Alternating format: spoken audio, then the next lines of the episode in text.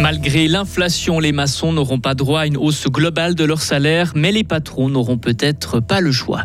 Une colocation des associations qui permet de nouer des liens, mais l'histoire ne dit pas si un colloque ne fait pas la vaisselle. La démocratie sur un fil, une erreur de calcul des résultats des élections fédérales montre qu'un petit grain de ça peut enrayer la mécanique démocratique. La météo du jour, des nuages, du vent et de la pluie. Température 14 à 16 degrés. C'est le journal de Vincent Douce. Bonjour. Bonjour à toutes et à tous. Hausse des salaires pas automatique pour les maçons. Il n'y aura pas d'augmentation globale des salaires dans le secteur de la construction l'année prochaine. La troisième ronde des négociations a pris fin hier. Les syndicats fustigent le comportement des patrons. Maël Robert incompréhensible, irresponsable et dangereux. Voilà les termes utilisés par Unia et Sina hier. Pour les deux syndicats, les entrepreneurs ont tout simplement rompu les négociations. Faux, rétorquent les patrons. Pour la Société suisse des entrepreneurs, son mandat de négociation est tout simplement fini.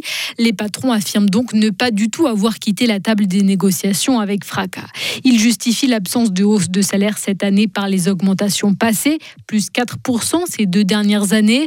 La fêtière des entrepreneurs laisse le libre choix aux patrons de décider eux-mêmes s'ils doivent augmenter ou non les salaires de leurs employés.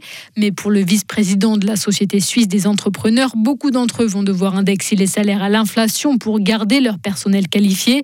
Mais il assure aussi que les salaires actuels sont bons et reflètent bien la pénibilité du travail. Et selon la Société suisse des entrepreneurs, les maçons gagnent en moyenne 6 300 francs par mois. 60 personnes à Fribourg, 150 à Genève et 200 dans le canton de Vaud. En tout, plus de 400 personnes pourraient se retrouver sur le carreau en Suisse romande. La Poste dégraisse. Elle restructure une de ses filiales, Direct Mail Company, qui va être supprimée l'année prochaine. Le Géant jaune justifie cette mesure à cause du recul de la publicité sur papier. C'est l'endroit où le bénévolat prend forme. La maison des associations a ouvert ses portes sur le boulevard de Pérol à Fribourg il y a près d'une année. Une quinzaine d'associations y cohabitent, partagent la cafétéria, des salles de réunion et de formation, le tout à des tarifs abordables. Bénévolat Fribourg, à l'origine du projet, tire un premier bilan très positif. Ce genre de lieu permet de créer de nouvelles collaborations.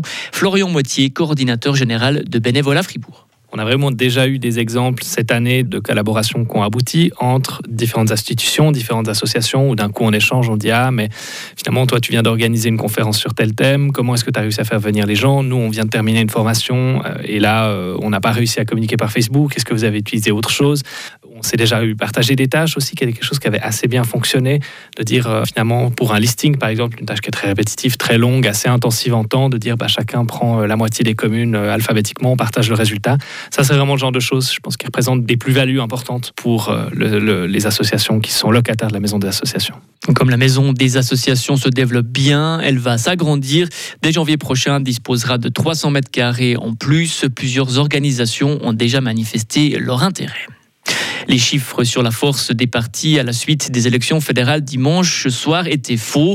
L'erreur provient d'un logiciel de l'Office fédéral de la statistique qui a pris en compte entre 3 et 5 fois les suffrages exprimés dans trois petits cantons, Glaris et les deux Appenzell. Les pertes des Verts sont plus faibles qu'annoncées. L'UDC reste le premier parti du pays. Le PLR retrouve par contre son troisième rang devant le centre. Écoutez la chef de la section des élections à l'Office fédéral de la statistique, Madeleine Schneider. Moi, je peux parler pour la statistique dans laquelle je suis responsable. Et là, on n'a jamais eu une telle erreur qui s'est produite maintenant. La faute elle-même était petite, mais ce qui s'est passé après, c'était grand. On a vu que les résultats des élus n'étaient pas touchés. Les élus sont les élus. Avec cette faute ou sans cette faute, il n'y a pas de différence. Les résultats au niveau des cantons, c'est pas touché. Après ce couac de l'Office des statistiques, le centre réclame une enquête externe. Pour ce parti, l'enquête administrative annoncée par la Confédération ne suffit pas. Et la presse réagit ce matin à cette erreur. Pour les médias, c'est une honte, une débâcle ou encore un fiasco. La presse ne mâche pas ses mots. Pour elle, c'est bien la confiance dans la démocratie qui est en jeu et elle s'inquiète que ce genre d'affaires donne du grain à moudre aux complotistes. Les machines vont repartir chez Ford.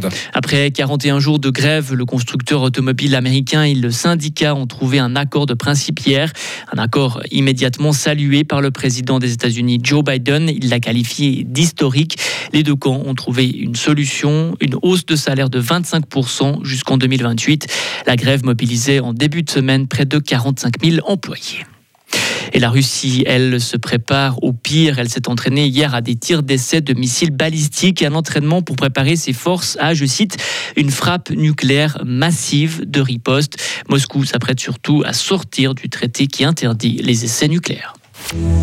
Retrouvez toute l'info sur frappe et frappe.ch.